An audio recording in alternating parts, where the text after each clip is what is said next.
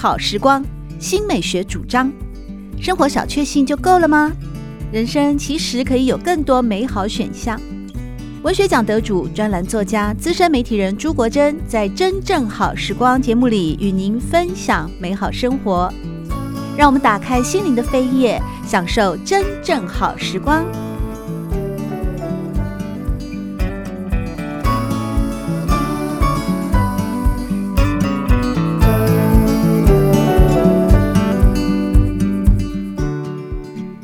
众朋友们好，欢迎来到真正好时光，我是朱国珍。在今天，我们邀请到前驻教廷大使杜竹生杜大使，非常荣幸能够邀请到他来到节目里面和大家分享的，正是杜大使的回忆录《飞鸿踏雪泥》。杜大使您好，你好，朱主持人你好，《飞鸿踏雪泥》是一本巨作，为什么说呢？在这里面，其实。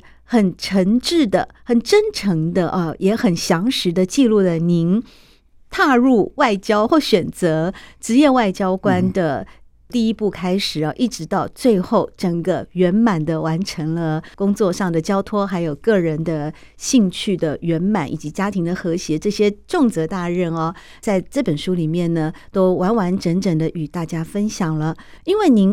一直是职业外交官，而我们一般人呢，像我个人对职业外交官也充满了各种憧憬啊。嗯，比方说就是不断的 party 啊，不断的呃晚宴呐，而且都是与那种重要的领导人物会面啊。可事实上呢，一个职业外交官的养成啊，应该不是我们所想象的那种缤纷华丽吧？啊，这个外交官的角色。因为每个国家的处境不同啊，所以外交官扮演的角色也不同啊。呃，如果是一些像呃酬庸的大使，所以他不是只要为职业外交官。比如美国，美国如果你助帮助一个总统候选人助选当选以后呢，他就把你任命到这个巴黎或者到伦敦做大使。那他们完全不是职业外交官，所以他们很喜欢办 party 啊，这个就是。舞会啊，交朋友 啊，那么他们一定会有能干的外交官在协助他们。那么我们今天中华民国的处境很困难。呃，第一个，我们的邦交国这个数目不多，嗯，所以每个邦交国对我们来讲都是非常非常重要的合作伙伴。所以我们怎么样经营我们跟邦交国的关系，非常非常的重要。嗯，所以我们就。很少，当然我们也有参加 party，也参加酒会，可是这种数目就少。相反的，我到农村去，呃，看我们农技团辅导的成果啦。这个反而，呃，我在非洲，因为是一个比较贫穷的邦交国，所以我们跟他有很多合作的计划。所以我在非洲可以，塞内加尔这个西非的法语国家，可以说是跑遍遍的啊。呃，有一次总统跟一个回教的教长。说，因为回教教党向总统报告说，不久以前啊，杜大使还到我们这个地方去，呃，来看农民。那总统就回答他说，杜大使在塞里加尔跑的地方比我还多，可见我们做个大使非常非常辛苦，跑的地方比总统跑的地方还多。是这样听起来真的是哦，作为一个职业外交官，特别像是我们中华民国的外交官哦，面对嗯。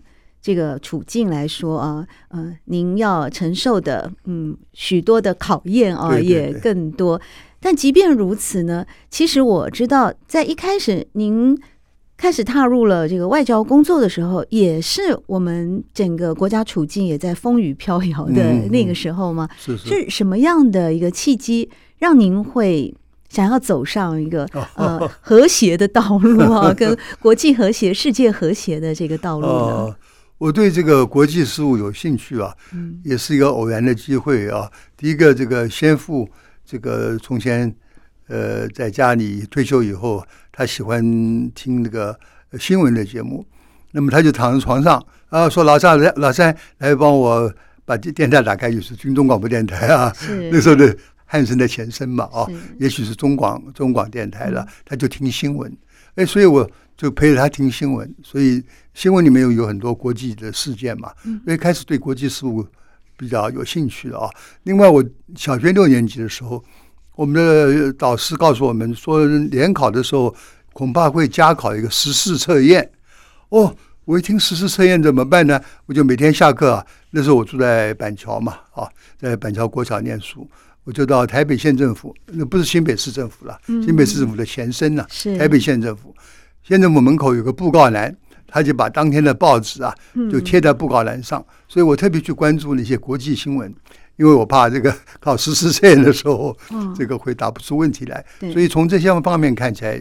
就是说，哎，无形间就是从小对国际事务就有兴趣。哦、那么，呃，怎么样去处处理国际事务呢？就是做个外交官了。所以我从小很憧憬 做个外交官。在当时，可能呃，整个资本。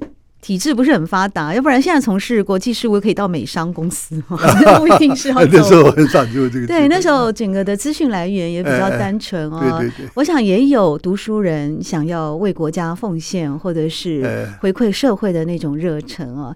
那您后来是台湾大学的法律系毕业的，对对对。毕业后好像也面临到呃就业还是教书还是 嗯种种的选择。对对对。那个时候啊，这个。台大很多同学毕业以后就到喜欢到美国去深造，嗯，那我也不例外了，所以我也考取留美。然后呢，向美国总领事馆签证的时候，我也预料到的他会要我交两千四百保证金，两千四百保金呃美金的保证金啊，大概相当于现在的三四百万了哦。哇！所以作为一个公务员的这个小孩来说，家庭没有能力去负担这个费用，所以当时留学梦就突然幻灭了。幻灭以后呢，总要找工作了。那么，所以在嗯有亲戚介绍之下，就跑到普里农校教书。啊，这个是我第一份工作。很远哎、欸，哎，在南投普里农校山上哎、欸啊，对对对。您在繁华的台北大都市，突然间到 深山从事教育工作，对对，那个小朋友非常可爱。是我我我到那个普里，我们去呃买买水果的时候，那个水果行老板知道我们是老师，就是半价优待。看电影的时候呢，老师可以买半票，然后走在路上，同学们老早远远的就就毕毕恭呃恭恭敬敬的敬个礼哦，所以我那时候在我好羡慕你们那个年代，哎、我们现在的老师，对，我们现在的老师，嗯，是是呃比较。呃，哎，那个时候呢，大家还尊师重道。嗯，对对，我都对我都形容不出来。我现在我自己也当老师，在大学，我有很多也是在教育现场的朋友啊。对对，嗯，非常会非常羡慕您当时的。后来我在大学教书，我记得我在法国念书的时候，嗯，老师进来以后，全体老师大家站着站起来恭迎老师啊。是。那么我回来，我我初期在台北教书，在东吴大学教书，拿完学位回台湾，在外交部工作。在东吴，哎，我在教书进了教室，学生还站起来。等到若干年后，我再到学校教书的时候，发现学生根本就爱理不理的，所以我觉得很难过。在若干年后呢，他不但不站起来，他还一直低头划手机。哎，对呀，对。所以我这个教书，呃，可是我想教书一辈子教书也太可惜了啊。是。所以在偶然机会呢，就看到航空公司呃招募这个工作人员，我就去应考了。也考上了，在 interview 的时候呢，呃，我那时候太老实了。那个呃人事部经理问我，你有什么打算？我说我准备做两年呢，航空公司做两年可以拿一张免费机票。是、哦，我说我准备做两年呢，能够到美国念书。哇，他一听了这话，脸就沉下来了。他说我们不希望找一个人只是做两年就要走了。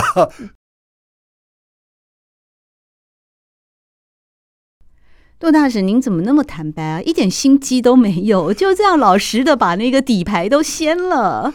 这个，呃，我那时候，我想我们那个时代的学生，还有我自己的个性比较单纯啊。是，我觉得。应该讲实话啊，嗯，至于实话的后果嘛，就自己承担了啊。对，所以那时候就好像没有多加思索。其实如果圆圆滑一点，应该不要讲了，不要透露，鱼与熊掌都兼得嘛。不要透露说自己要短期工作，哎，对。但是，我其实这种事情我还发生过，后来又发生过一次。我那时候啊，在法国读书，嗯，中间回台北结婚，那么在一个偶然场合，因为我那人在。呃，政大、台大教书了，要教一年的书，呃，才能够回巴黎继续把博士念完。嗯，那么那个时候，因为我回来陪他了，所以要在台北待半年。那我说半年不是很无聊吗？那我就偶然在报上看到说，行政院的新闻局啊要招考编译人员，我就去考了。他是考法语法语的编译人员。又一次啊，这人事经理问到我的规划，我说我在法国读书读了一半了啊，我准备做个半年以后再继续到法国念书。好，可是我碰到一个贵人。这个贵人是谁呢？是魏景蒙，广播电台的一个一个先驱啊。呃，他做新闻局长。那么人事处长说：“你这个故事啊，你这个规划，你跟局长当面报告。”哦，我觉得人的这个高，就是他的那个境界是不同的啊。到一个相当程度的人呢，他的境界很宽广。我向这个魏局长报告之后，他说很好啊。他说你回去。巴黎念书还可以替我们新闻局写写政情报告啦，哦、分发一些资料啊。是，哎，他就一口答应啊，说你将来回巴黎继续念书的时候，可以帮我们新闻局工作。哦，你看看这个一般人就会说，哎呀，不行啊，我们要找个人长期替我们工作。对，其实都是替国家做事情嘛。对啊，对啊。所以我就觉得魏景蒙先生，我非常佩服他。嗯，我也再一次跟他讲讲老实话，可是他的反应比那个人事部经理要好。对，他比较弹性哦，哎、呃，有弹性，而且更加的。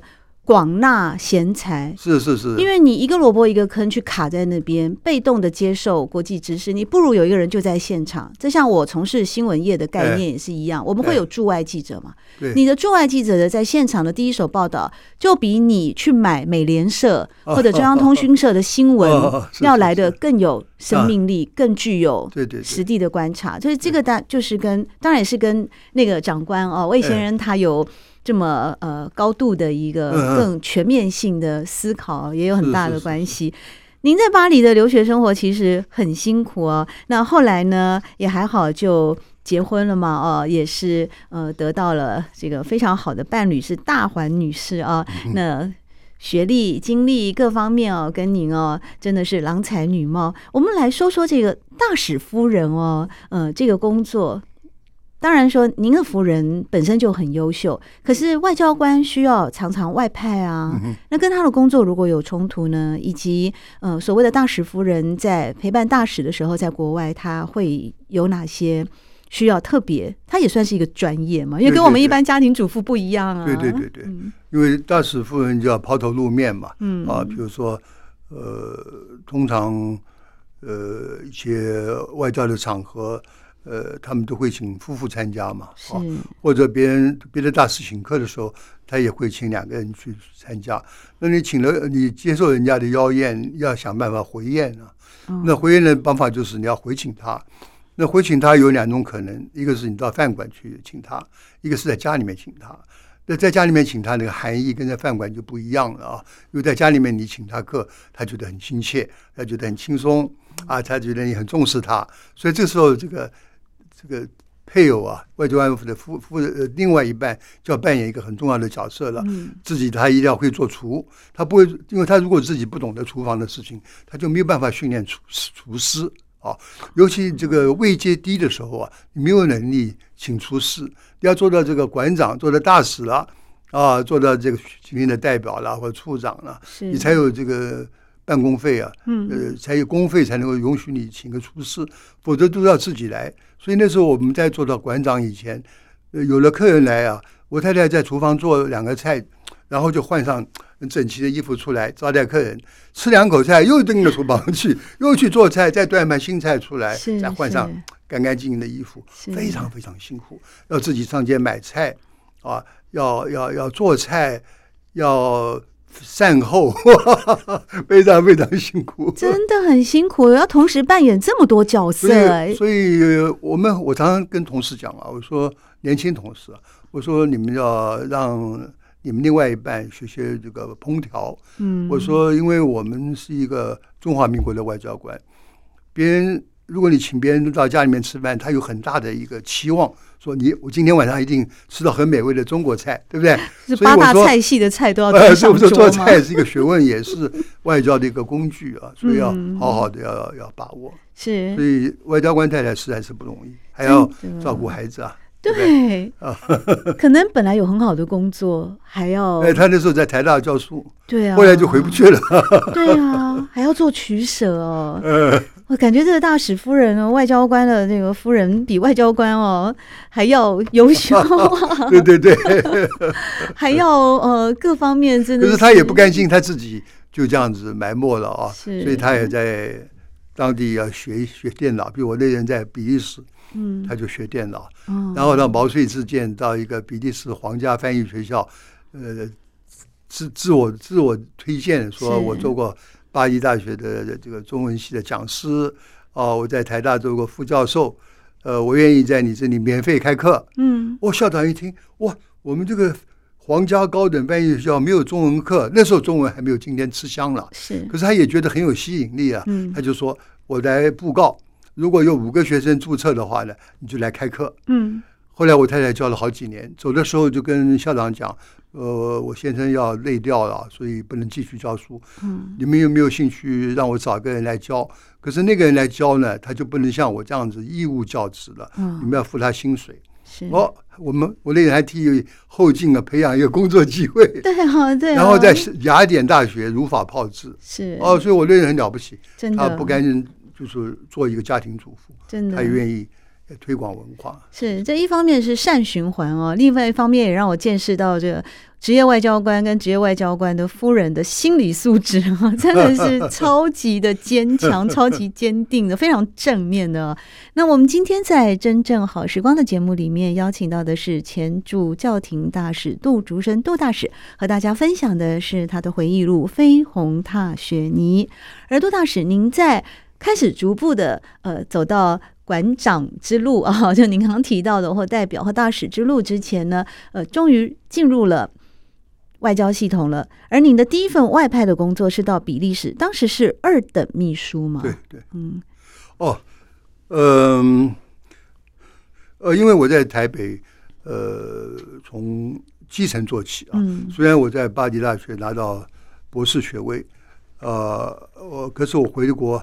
这个还是从最低层，就是那时候叫做第呃现任十二级啊，这样子慢慢爬。嗯，那么呃就是专员了，专员跟科员完全一样了。可是呃我的长官觉得我觉得我还可以用，所以我一年之后就升了科长。嗯，科长做了五年才外放，所以我前后在外交部做了六年。所以外放的时候是二等秘书，那是二等秘书，可是我是。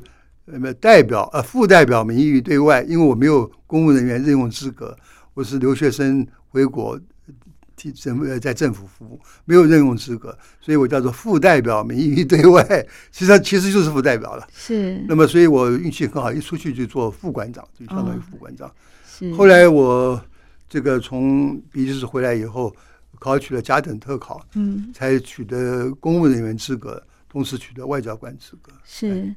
刚才大使有提到说，外派的时候呢，哇，这个另一半的学烹饪很重要。其实不仅仅是要去做吃的，食衣住行哦，还要学当地的语言啊。对，还学。您后来就是到希腊啊，成为驻外使节的时候，要学希腊文哦。对。那当时呃，一九四七年建交，到了一九七二年的断交。所以当时就是在您的外派的时期呢，嗯，另外设了远东贸易中心，以及到后来的驻希腊台北经济文化处等等哦。对。那这段期间，您是真的就是有去学希腊文，为了沟通吗？哦，真的是，我到每个我在呃，当然在希腊学希腊文。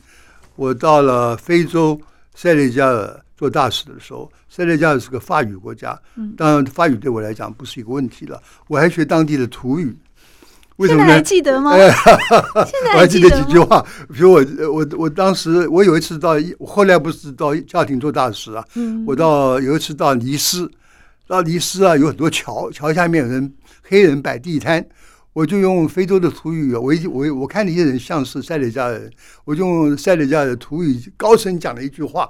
啊，就是你好吗？结果这些黑人到处找啊，啊，谁讲这句话，那老想啊，哎，所以我们每个地方都要学，因为你学土学当地土语，你跟当地老百姓交往的时候，哎呀，他觉得哇了不起啊，这个大使还懂得我们的这个土语。当然，你不是去演讲了，你是讲这个问候的话、应酬的话、生活的话，他已经觉得很亲切了，你愿意。学他的这个当地的语言，对他文化的尊重。没错，没错。所以我们不管到哪里去，都学当地语言。是，比如比利时，比利时人家说法语国家，其实比利时有一半的人讲荷兰语，所以我们在比利时还学荷兰语。是是，当然现在都忘掉了。哦，刚刚本来还想请大使来跟大家讲一句塞内加尔话呢，但他非常呃客气的说已经忘了啊。在希腊呢，您的书里面也有提到哦，因为希腊它是一个地中海国家哦，所以它的民族性很特别哦，他们几乎就是能虎则虎哦。帮您订电器的时候说好隔天要送来，结果等了一天也没送来，到了第三天才送来。你问他昨天为什么没送呢？哦，我昨天有送啊，你们家没有人。人呐、啊，这些的，但他们有一个很重要的习俗，就是在复活节的时候要吃松枝烤羊肉。嗯，哦，这个味道您还记得吗？呃，羊肉稀饭，呃，羊肝稀饭，羊肝稀饭，哦、是，呃，羊肝煮稀饭，这是很特别的，在复活节要吃的。希腊人还喜欢把那个羊肠、羊肝呢，这个卷成像一个粗的绳子一样，在火上面烤，哎，味道好的不得了。所以到复活节啊，家家户户都要宰羊。然后不但宰羊，还要把羊分给一些穷人吃，所以这是这是很好的一个习俗。是，当然您过去的外派经验，呃，看起来大家除了塞内加尔人，因为他在西非洲啊，其实您也派驻过芝加哥啊，那一开始就到欧洲的比利时或者是希腊，呃，这些地方呢，嗯，都是至少说我们好像觉得饮食上啊，会让人产生新奇感或者是好奇感。不过。我想跟我们传统的中华美食还是有差异的哦，所以您在过去的外派的驻外期间，呃，您都能够适应各个国家，或者是出访的时候啊，也去过孟加拉了哦，那是您后来担任外交部常务次长的时候出访过非常多的国家呀，包括像是斯洛伐克啊、越南啊、孟加拉等等，您都去过了。你们常常要呃，就代表国家啊去做国际的啊这些外交的工作，嗯、你当然得吃他们各种食物啊。嗯、您有偏爱吗？还是您都能适应吗？我觉得我在法国的几年生活里头，让我们能够懂得欣赏外国的饮食啊。所以我如果到一个国家，现在啊，嗯，如果我到一个国家旅行一个月，我可以一个月不吃一顿中国饭，我很非常自在，因为我们觉得。每个国家饮食都有它的特点啊，你要去喜欢它的一个饮食。如果你总是念念不忘你的中国菜的话，呃，出出去旅行就很辛苦。所以我们甚至于在非洲的时候，我们第一次在非洲一个大教长家做客，嗯，哎，我们看到这个非洲人啊，他们吃饭的时候，他把一个饭菜煮在一起啊，在一个大的好像洗澡盆一样，我们就很惊讶，为什么把这些饭菜煮在一起放在一个洗澡盆呢？他说：“你不晓得，我一到吃饭的时候，我们那些穷亲戚、穷朋友都来了。每个人来了以后啊，就是把这个手洗干净啊，就用手去抓饭啊、菜的，捏成一团，往嘴巴一送。然后呢，他说：‘我们今天特别替你准备刀叉。’我说：‘我们不要。’我带了我们我太太跟我两个孩子都都那时候都都去都在希腊，呃，都在塞内加尔。”他说：“呃，我们就说我们要跟你们一样吃饭。是，结果呢，我们这个饭团捏不好以后，那个油啊、饭啊，这个弄得满地的。看他们很高兴，他觉得我们很能够接受他们的方法啊，就是尊重主人啊。对对，我们自己也觉得很很开心啊。为什么他们这个饭团一捏就是一团，然后往嘴巴一丢，连手都不碰嘴巴的，我们要用手去舔，很好玩。每个地方都有它的特别的风俗习惯，你要尊重他们。”而且跟他们去模仿他们，他就觉得哦，你很尊敬他们的文化。是，所以我感觉到你们呃，在从事外交工作的时候，或者是融入当地的这些风土民情啊，入境随俗的时候，其实是没有把很多的自我或者是各自我的坚持，那我一定要吃中国菜啦，哎啊，这个东西怎么是羊肝，怎么可以煮到稀饭呢？是是。都不会有，这这是修炼修养的，还是天生的乐观的个性？不晓得。比如说，我常常跟我在非洲的时候跟同事讲，嗯、非洲人虽然穷啊，呃，可是你不要看不起他啊，嗯、你不要觉得我在我是个援助国，我是高高在上啊。我说你要跟他们打成一片。我举个例子啊，我到乡下去看这个我们的辅导的农户，农技团辅导农户。呃，在塞内加尔，通常这个水稻田呢，都是女人在作业，因为相传男人这个手脚碰水啊就不好，所以女人下田。那么他一听啊，说这个中华民国大使来了，哦，所以这在乡在这个田里面工作的农夫啊，本来是脱了上衣、搂着上身的，因为天气太热，女人一边走一边穿衣服，哦、然后他们身上都习惯都挂着念珠，嗯、看到我以后开心的不得了，就要跟我抱。我就把他们抱抱抱了，然后他把他的念珠就倒到我的脖子上，后来念珠已经到倒到我的嘴巴去，臭的不得了。哎，可是我觉得他是尊敬你，所以把念珠套在你头上，当然最后要还给他了。嗯，可是你不能够拒绝他，你不能说这味道太闻了，我不要，或者他要给你抱，他身上都是汗水，可是我一样跟他抱，我觉得。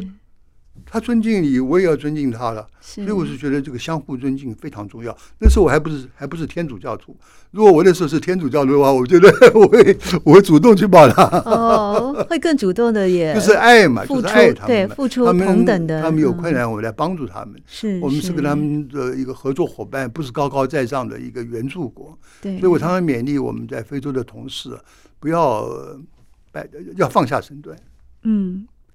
杜大使，您提到的是放下身段哦，我觉得也还是很谦卑。其实呢，我觉得这就是一种修养哦，一种非常高尚的修养的极致，在面对各种不同的嗯民族啊，或者是人文的精神呐，有的时候可能是进步国家，有的时候可能是进步中国家哦。但是我们作为大使所承担的这个和平的任务啊，以及宣扬国威的这个部分啊，呃，都在您身上呢做了非常完美的诠释。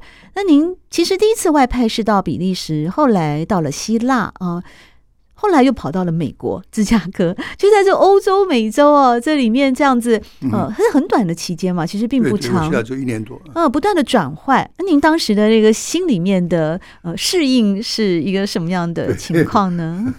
我我在希腊这个刚去的时候，我的前任，呃，当然有一个房子了，就是大就是代表的官舍了。呃，希腊阳光很好，可是他那个房子啊，到三点钟的时候开灯才看到报纸啊，就是说，呃，他那个因为房子的建筑啊，他没有充分利用阳光啊，所以我就是后来搬家，先后搬了这个呃三次家，后来第三个家。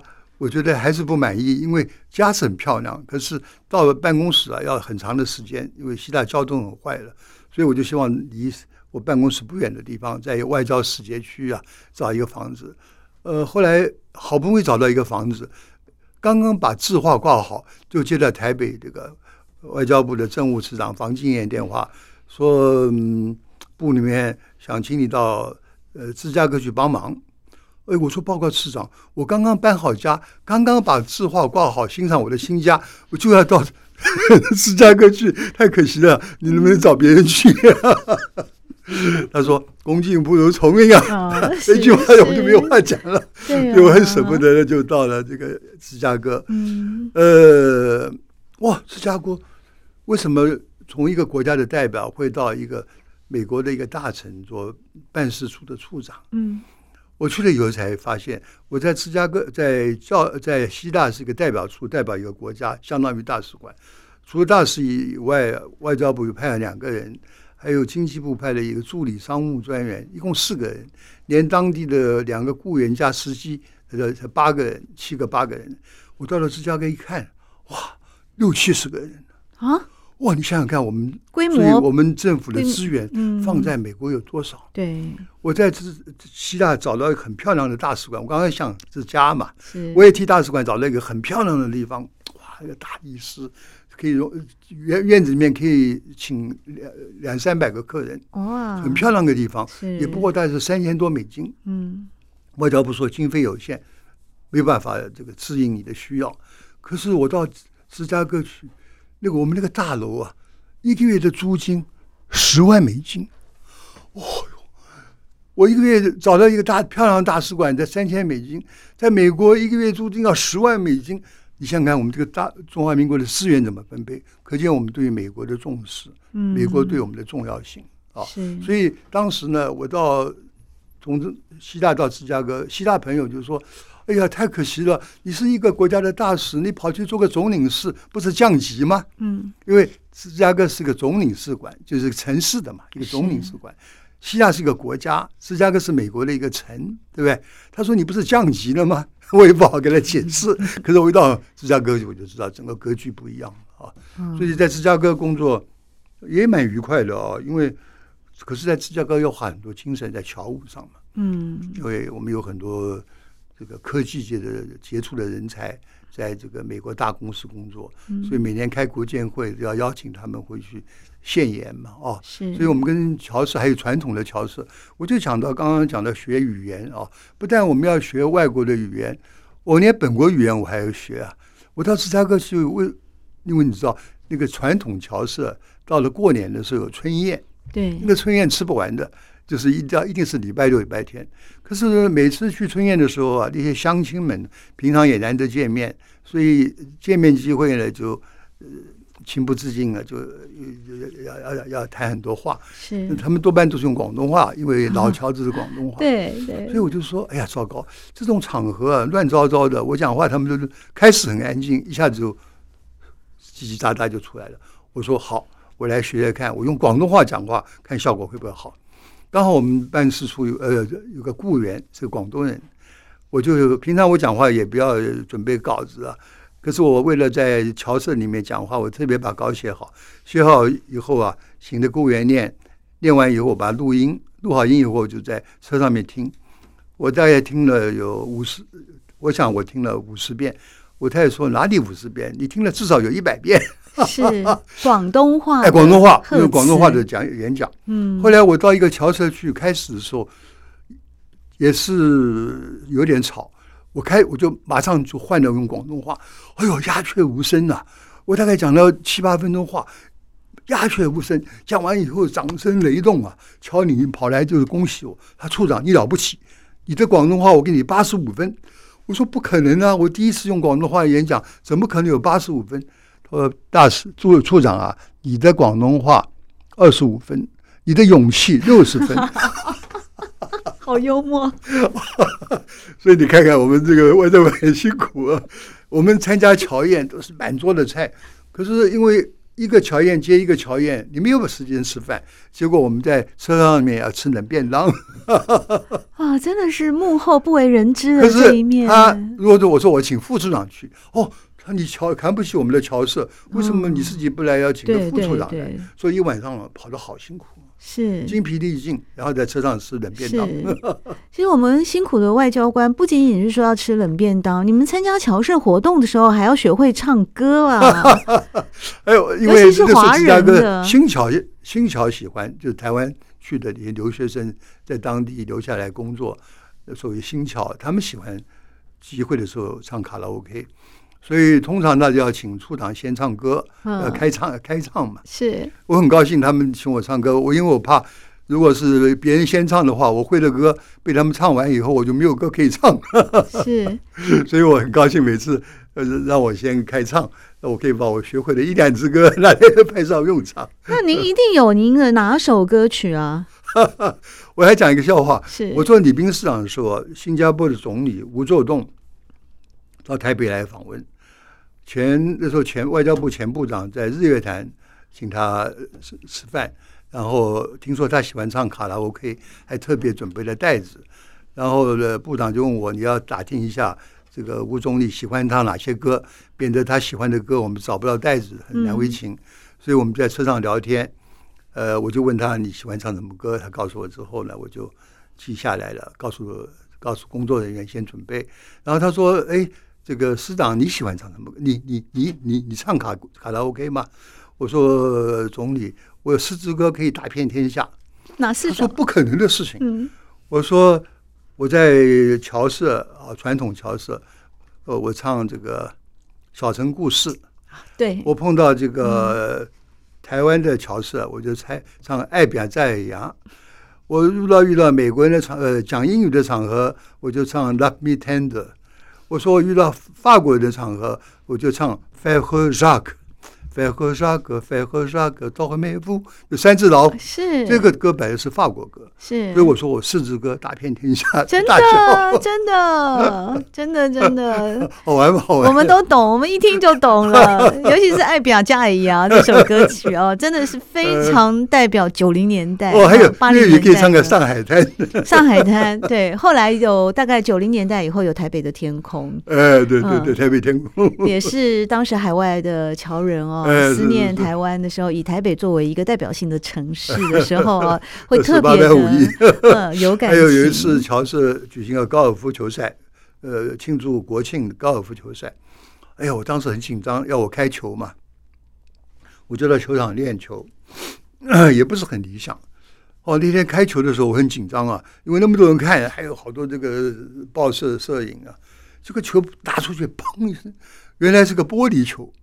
所以你也不知道这个球打，反正打到球球就破了嘛，就就冒出烟来了。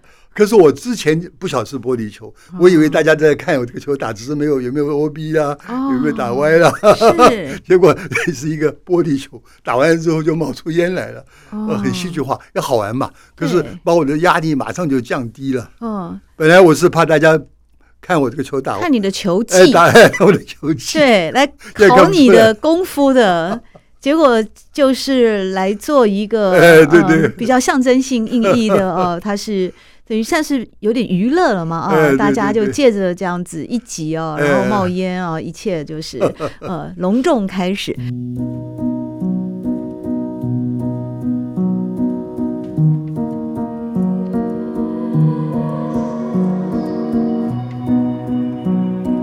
真正好时光，每个星期六早上八点钟到九点钟，在汉声广播电台全国联播网播出。节目在广播频道播出之后，也会上传到汉声广播电台的官网。在官网当中，您可以在经典回放的单元里搜寻“真正好时光”，随时收听到国珍为各位制作的精彩内容。喜欢朱国珍制作主持的《真正好时光》，欢迎您订阅、分享或留言。随时保持互动，一起共享美好生活。